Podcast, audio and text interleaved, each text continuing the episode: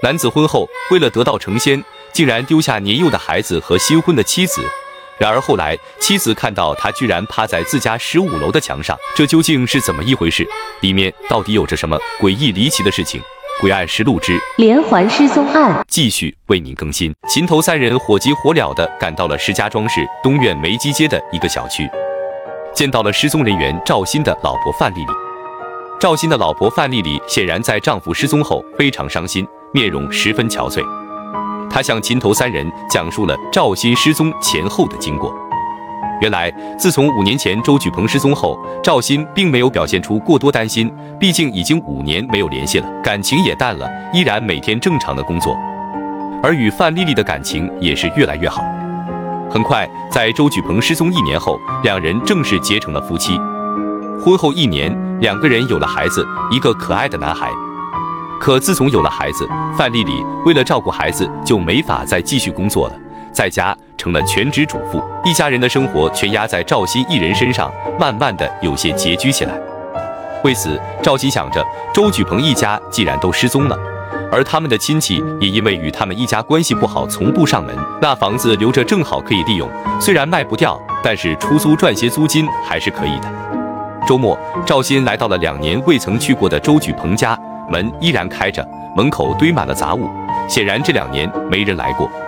赵鑫推门进了屋，发现两年了，屋内的东西居然都没少，只是落满了灰尘。经过两天的时间，赵鑫把屋子里里外外打扫了一遍，又开着三轮车把一些不用的杂物全部清理走了。收拾好后，赵鑫在窗户上贴上了出租告示，正幻想着可以坐等收租金了。就在这时，却来了几个人，大声呵斥住了赵鑫。原来来的这几个人是周举鹏那些从不上门的亲戚。不知哪里得到的消息，都说房子有他们一份，把赵鑫给撵走了。晚上，赵鑫越想越不甘心，但毕竟和周举鹏只是朋友关系，也的确有些心虚。后来，周举鹏的那些亲戚为了房子的归属问题大打出手，还闹上了法庭。可因周举鹏一家只是失踪，并非死亡，所以周举鹏家的房子谁也没得到，房子依旧是空置着。可赵鑫也不敢再动房子的主意了。赵鑫只能把自己添置的一些东西又拉回了家，当然也带走了些原本属于周举鹏家的东西。而那些亲戚只是惦记着房子，那些杂物根本没人管。赵鑫把杂物都堆在了自家的杂物间里，可从那之后，范丽丽却发现赵鑫像似变了个人，经常晚上偷偷的起来。刚开始还以为他只是起来上厕所，可是后来离开的时间越来越长，这引起了范丽丽的注意。后来，范丽丽发现赵鑫其实是去了杂物间，可这大半夜的去那干嘛？于是好奇心驱使着范丽丽来到杂物间的门口偷看起来。只见赵鑫正看着一本不知是什么文字书写的笔记，像鬼画符似的，根本看不懂，也不是印刷的，而是手抄本。可就是这样一本鬼画符似的笔记，赵鑫却看得津津有味。这让范丽丽非常的奇怪，特别是看笔记的时候，赵鑫脸上总是带着一种诡异的笑容，很是瘆人。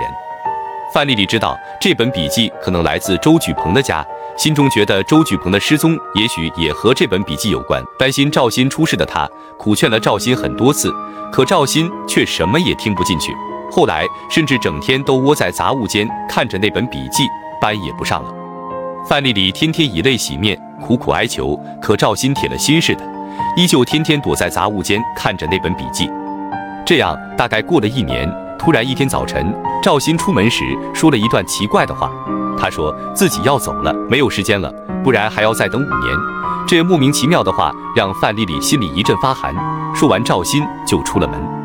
范丽丽怎么也没想到，赵鑫这次出门真的就像他所说的一样，就再也没有回来。秦头三人听着范丽丽的讲述，皆是觉得这事情十分诡异离奇。随后，秦头问道：“你不是说赵鑫回来过一次吗？究竟是怎么回事？”